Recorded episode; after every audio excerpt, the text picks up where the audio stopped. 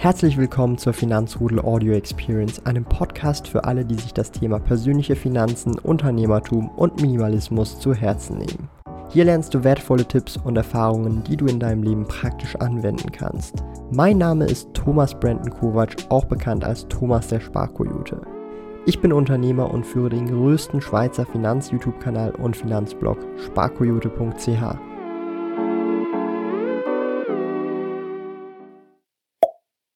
Welche Dividendenstrategie ist am besten? Dividend Growth, Dividend Aristocrats oder High Yield? Das werden wir uns heute anschauen und drei Dividendenstrategien gegenüberstellen. Die richtige Strategie oder besser gesagt die richtige Dividendenstrategie ist gekonnt zu betrachten, denn es gibt verschiedene Dividendenstrategien. Es gibt zum einen ja diese klassische Dividend Growth Strategie, also Dividendenwachstumsstrategie oder auch eben Dividend Aristocrats, also Dividendenaristokraten, aber auch High Yield, also sprich Hochdividendenwerte. Und all diese drei Strategien werden wir heute gegenüberstellen und uns etwas genauer anschauen. Zunächst einmal aber die Definition. Was ist denn die Dividendenstrategie überhaupt? Die Dividendenstrategie ist letztendlich nur eine Aktienanlageform, die sich besonders darauf konzentriert, in Unternehmen zu investieren, die entsprechend eine Dividende ausschütten. Das heißt, Unternehmen wie Alphabet oder Amazon oder auch andere Titel, die keine Dividende ausschütten, fallen schon automatisch aus diesem Raster raus. Außerdem, und das ist auch wieder so ein Punkt, vielleicht auch nochmal etwas Historisches, das werdet ihr vielleicht auch kennen, einer der Großbegründer der Dividendenstrategie oder auch eben, ähm, wo man das auf zurückzuführen kann, ist natürlich auch Benjamin Graham. Der kommt natürlich auch so ein bisschen aus dem Value Investing Bereich, ist auch mehr oder weniger der Mentor von ähm, Warren Buffett gewesen. Den sollten natürlich auch alle oder die meisten von euch kennen.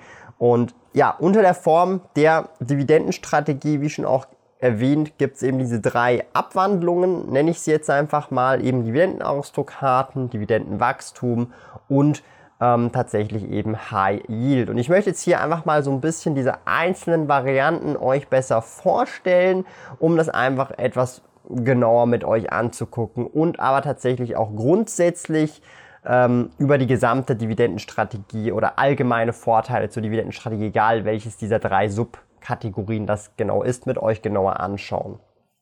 Also erstmal einige Vorteile. Sehr oft sind dividendenstarke Unternehmen halt einfach deutlich solider und sehr oft sind dann zum Beispiel auch Unternehmen, die in diese Kategorie fallen, sowas wie eine Coca-Cola, eine McDonald's, Procter Gamble, 3M und noch viele weitere Unternehmen. Ja. Aktien dieser Sorte oder wenn man Aktien dieser Sorte im Portfolio hält, das sind deutlich stabilere Unternehmen, rein auch vom Kurs her, aber eben auch von der Dividende. Das sind schon mal großartige Vorteile. Sehr oft Unternehmen, die eine Dividende ausschütten, sind halt auch sehr solide, aber nicht ausnahmslos. Da kommen wir später nochmal dazu, vielleicht auch bei der High-Yield-Strategie.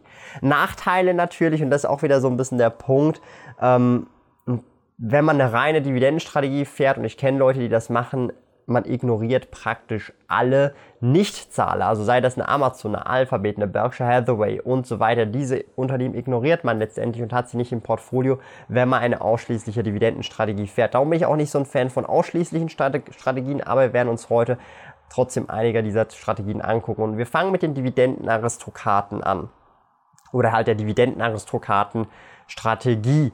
Und das ist tatsächlich eine der klassischen Dividendenstrategien, denn hier investiert man besonders in Unternehmen, die bereits seit 25 Jahren oder mehr ihre Dividende kontinuierlich jedes Jahr gesteigert haben. Und da zählt tatsächlich auch, wenn äh, eine Dividende von einem Euro auf 1,01 Euro oder 1 Franken auf 1 Franken 01 gesteigert worden ist, zählt das tatsächlich schon auch als eine Dividendensteigerung. Wieso ich jetzt hier beide Dinge genommen habe, weil der Franken und der Euro praktisch eins zu eins sind und sowieso Hans wie Heiri ist, was wir hier gerade sagen. Man muss eh nichts mehr umrechnen, bis der Euro vielleicht dann irgendwann ins Bodenlose sinkt. Badum.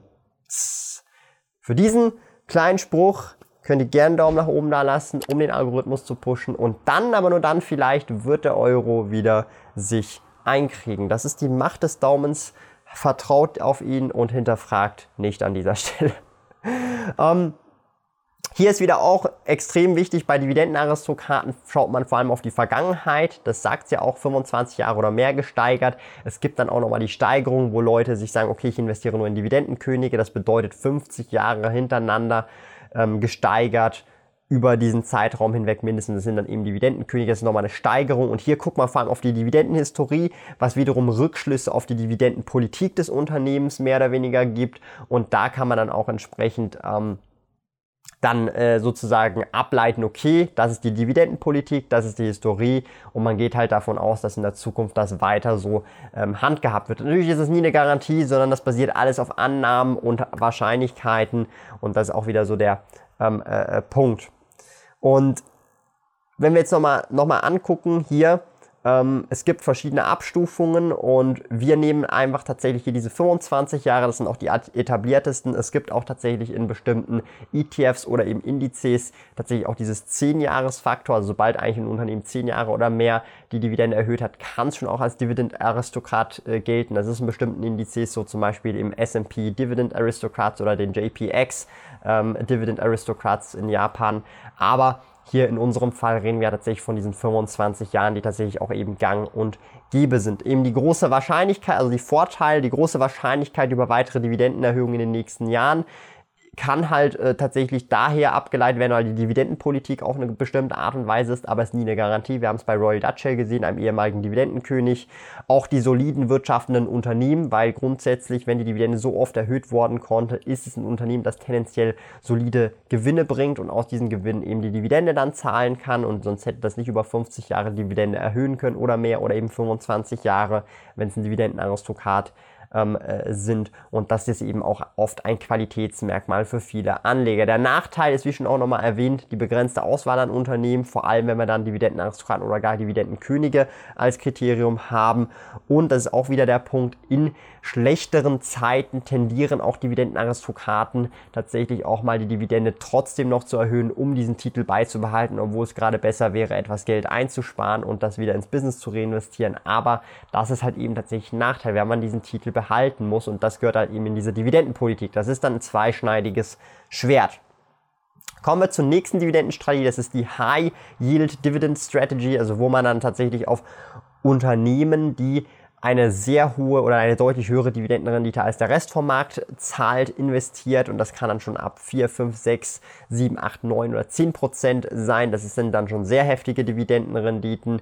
Und das ist halt natürlich auch wieder so ein Punkt, ja, so eine Strategie, wo man wirklich auf sehr hohe Dividendenrenditen äh, setzt und tatsächlich auch ähm, fallen dann verschiedene Branchen mit rein. Sehr oft sind in diesen High-Yield-Portfolios REITs drin, also Real Estate Investment Trusts, sind amerikanische Immobilienunternehmen oder auch BDCs, Business Development Companies, das sind mehr oder weniger ähm, Unternehmen, die Kredite auch unter anderem vergeben, in der Finanzdienstleistung tätig sind, an kleine und mittlere Unternehmen Kredite vergeben. Und da sind dann tatsächlich Dividendenrenditen von 5, 6, 7, 8, 9 oder gar 10 Prozent, manchmal gar nicht unüblich. Aber auch da muss man dann auch nicht hoffen, dass der Aktienkurs durch die Decke geht, weil ein Großteil der Rendite natürlich auch durch die Dividende dann mehr oder weniger finanziert wird, weil einfach praktisch alles vom Gewinn ausgezahlt wird und fast auch nichts reinvestiert werden kann. Und man da einfach darauf setzt, einen sehr hohen Cashflow zu haben, vielleicht auch schon früher davon zu leben oder den auch anderweitig in andere Dinge zu reinvestieren. Ja. Du bist noch auf der Suche nach einem Lohnkonto? Zack ist ein kostenloses Privatkonto mit tollen Funktionen wie Töpfen. Töpfe sind virtuelle Unterkonten, die du nach Belieben einrichten kannst. Für eine Neueröffnung eines Zack-Kontos besuche sparkoyote.ch slash zack und verwende dabei den Gutscheincode ZACKSPK, um 50 Franken Startguthaben Cash auf dein Konto zu erhalten. Gilt nur für in der Schweiz wohnhafte Personen. Alle relevanten Links und Informationen findest du in den Podcast Show Notes. Also die Vorteile, man erhält wirklich eine sehr hohe Dividende, in diesem Fall eine sehr, also einen sehr hohen Cashflow, der monatlich oder eben quartalsweise sein kann ähm, im Vergleich zum aktuellen äh, äh Kurs. Und das ist auch wieder so ein Punkt, ähm, hier gibt es auch eben Branchen und Unternehmen, die zum Beispiel Zigaretten oder Tabakhersteller, die haben praktisch, ich sag mal, mit zwei, drei, vier Unternehmen so praktisch, also nicht ein Monopol, aber die haben halt, also es ist praktisch unmöglich, als New Player da reinzukommen. Es sind einfach die zwei, drei, vier Big Player und that's it. Und mehr wird es auch nicht geben, weil du kannst auch keine Werbung mehr gescheit machen. Und ähm, auch da hast du dann halt Unternehmen, die halt eben Tabakhersteller, ist nicht unüblich, 6, 7, 8, 9 Prozent Dividendenrendite zu haben. Und mehr oder weniger fast den gesamten Gewinn eben an die ähm, ja, Aktionäre auszuschütten, aber eben halt eben nicht mehr in die neuen Bereiche zu investieren. Eben auch Nachteile, und das ist auch wieder so der Punkt, hohe Dividendenrenditen bedeuten auch gleichzeitig, dass der Aktienkurs relativ niedrig im Verhältnis zur Dividende ist, was auch wiederum bedeuten kann, dass der Markt vielleicht schon etwas sieht, was erst in den kommenden Jahren kommt. Hier auch wieder das deutet allenfalls auf Risiken hin. In der Tabakbranche wäre es vielleicht okay, vielleicht in 10 Jahren oder in 20 Jahren raucht niemand mehr. Darum ist das schon in den Kurspreis eingepriesen. Wir machen zwar aktuell noch gut Gewinne, die wir an Dividenden ausschütten können, an die Aktionäre, aber der Kurs wird vielleicht auch dahin schmelzen in Zukunft, weil halt niemand mehr raucht. Vielleicht, ja, who knows. Aber das ist auch so ein Punkt, den man im Hinterkopf haben sollte bei einer High-Dividend-Strategie oder bei einer High-Yield-Strategie.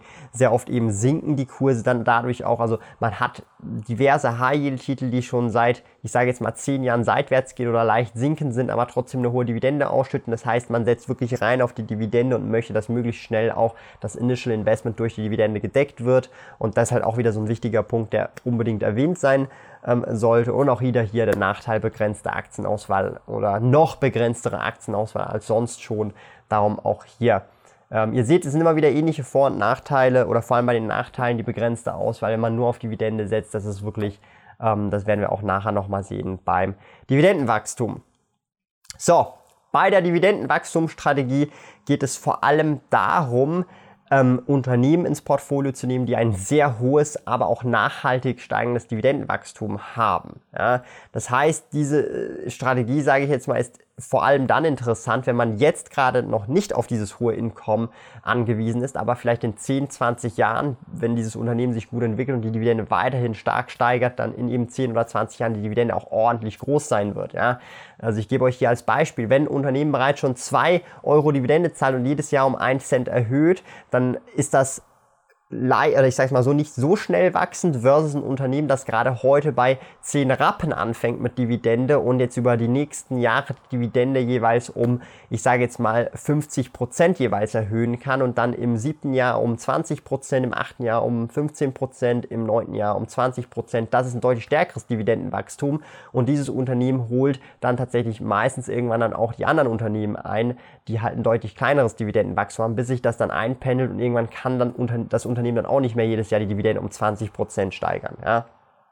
Das ist also die Dividendenwachstumsstrategie. Da gibt es eben Unternehmen wie Visa, Mastercard oder auch Starbucks und Co., die halt in diese Kategorie fallen können, ja? die halt ein sehr enormes Dividendenwachstum auf ähm, äh, weisen. Das ist dann tatsächlich, und das ist auch das Spannende, das ist dann schon fast eine Kombination aus Wachstumsaktien und halt Value- oder Dividendenaktien, da sie halt tatsächlich auch im Kurs tatsächlich noch sehr stark performen, ebenfalls aber auch bei der Dividendenerhöhung sehr stark reingehen. Sehr oft sind diese Unternehmen gerade auch noch aktuell, wenn man gerade erst einsteigt, bei 0,5% Dividendenrendite, 0,4, vielleicht auch 1% Dividendenrendite, also noch relativ klein und haben noch viel Luft nach oben oder eben die Payout-Ratio ist klein. Das heißt, das Fazit mehr oder weniger bei der Dividendenwachstumsstrategie am Anfang ist die Dividendenrendite deutlich weniger, aber über die Zeit wächst das dann relativ stark durch das erhöhte äh, Dividendenwachstum, welches man jährlich sieht und eben dann natürlich auch nochmal die zusätzlichen Gewinne durch die Kursgewinne, weil das halt so ein Hybrid ist, meiner Meinung nach, zwischen Wachstumsunternehmen und eben Dividendenwachstum, also Dividendenunternehmen. Das heißt, die Vorteile langfristig erhöhen sich die Dividendenrenditen bezogen auf den damaligen Kaufpreis oder auch insgesamt und ist natürlich auch gut geeignet für Sparpläne in diesem Kontext, vor allem wenn man auch erst später dieses Geld ähm, braucht sehr oft eben auch solide Qualitätsaktien, eben sowas wie Visa, Mastercard oder eben auch andere Unternehmen. Und Nachteile in diesem Fall am Anfang halt wenig Cashflow. Also das heißt, wenn man am Anfang okay ist mit wenig Cashflow, dann geht das, aber dann kann man es auch als Vorteil sehen. Aber es ist jetzt mal hier in diesem Kontext auf die Dividendenstrategie tendenziell eher nachteilig, wenn man jetzt schon auf den Cashflow angewiesen ist. Auch hier wieder begrenzte Auswahl. Das ist praktisch bei allen drei so, wenn man sich zu fokussiert auf eine Strategie ähm, äh, packt dann auch nochmal die historischen Daten entsprechen auch nicht immer der Zukunft direkt. Das heißt, nur weil jetzt ein Unternehmen über die letzten zehn Jahre jedes Jahr 15% Dividendenwachstum hatte, heißt das nicht, dass es über die nächsten zehn Jahre dasselbe machen wird. Es kann auch deutlich weniger sein. Und jetzt haben wir drei mehr oder weniger ähm, Indizes, die wir vergleichen können. Zum einen der Dividend, also für den Dividendenaristokraten haben wir den S&P, also den Spider S&P US Dividend Aristocrats. Dann haben wir den High Dividend, das wäre der X-Trackers Stocks Global Select Dividend 100. Und für Dividendenwachstum haben wir den Wisdom Tree Global Quality Dividend Growth. Und die drei vergleichen wir jetzt einfach mal und sehen tatsächlich, wenn wir jetzt mal auf die 5-Jahres-Grafik uns das anschauen, ähm, sehen wir, im Vergleich natürlich okay. Wow, ähm, und das ist auch wieder so der Punkt, High Dividend performt deutlich, deutlich schlechter als die beiden Dividenden, also Dividendenaristokraten und Dividendenwachstum. Also Dividendenwachstum und Dividendenaristokraten am Ende des Tages in diesen fünf Jahren nehmen sich fast nichts, die sind sehr ähnlich unterwegs, aber ähm, die High Dividend äh, Yields, die sind natürlich deutlich, deutlich schlechter performt. Wenn man das jetzt mal vergleicht über fünf Jahre hinweg, hat der 20% gemachte High Dividend Yield, das ist die grüne Linie, und die anderen beiden ähm, haben fast 70% Rendite gemacht in diesem 5-Jahres-Zeitraum. Und man muss hier auch einfach an dieser Stelle ähm, äh, sagen, die äh, äh, ähm, Dividendenausschüttungen beim High Yield wurden jetzt hier nicht berücksichtigt. Wenn man die jetzt auch nochmal dazu nimmt, kommt man dann vielleicht letztendlich auf so um die 30, 35 Prozent. Und, aber auch dann macht das den Braten halt nicht feiß im Vergleich zu den Divid also dem Dividendaristokrat und dem entsprechenden Dividendenwachstumstitel. Wenn man sich zehn Jahre anschaut, auch hier, da wird es dann ganz, ganz, ganz, ganz krass. Dann sehen wir zum Beispiel, dass die Aristokraten mit 300 oder über 300 Prozent deutlich, deutlich besser performen ähm, versus Wachstum mit 140 und ähm, High Dividend mit 100 Prozent seit 2016. Das Problem ist, hier kann man das jetzt nicht gut vergleichen. Ähm, weil einfach äh, die Daten jetzt hier für diesen noch nicht da sind. Viele der ETFs, das möchte man hier auch an dieser Stelle auch nochmal sagen, ähm, sind sehr schwierig über Jahrzehnte hinweg äh, zu vergleichen, auch wenn sie einen entsprechenden Indizes abbilden, weil wir natürlich auch immer wieder Unternehmen haben, die raus und rein hüpfen und teilweise bestimmte Indizes noch gar nicht so lange existieren. Das ist halt auch nicht immer ganz leicht, hier Vergleichswerte zu finden letztendlich, aber ihr seht tatsächlich meiner Meinung nach zumindest, und das ist so ein bisschen auch mein Approach, ich habe eine Dividendenstrategie, bei der ich tatsächlich sehr oft eben auch auf Dividendenaristokraten setze, aber ich scheue mich auch nicht vor Wachstumsaktien, die keine Dividende zahlen oder nur sehr wenig Dividende zahlen, sowas wie eine Nvidia oder eben eine Amazon, eine Alphabet. Und das ist halt so ein bisschen der Punkt. Ich an meiner Stelle, ich investiere in Dividendenaktien, habe einen guten Teil Dividendenaristokraten im Portfolio, aber scheue mich nicht vor Wachstumsaktien. Ich möchte mich nicht zu scheuklappenmäßig nur auf die Dividendenstrategie stürzen, weil es doch schon dann auch einige Nachteile haben kann.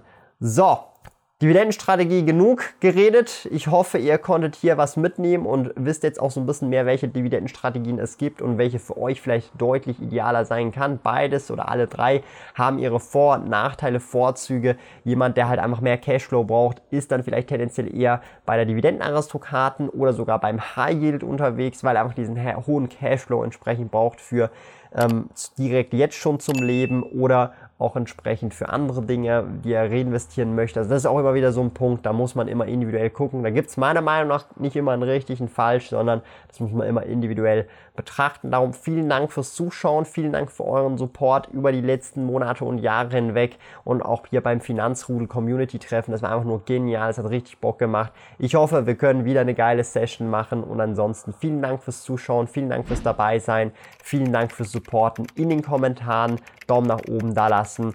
Und ansonsten würde ich an dieser Stelle einfach sagen, stay healthy, get wealthy.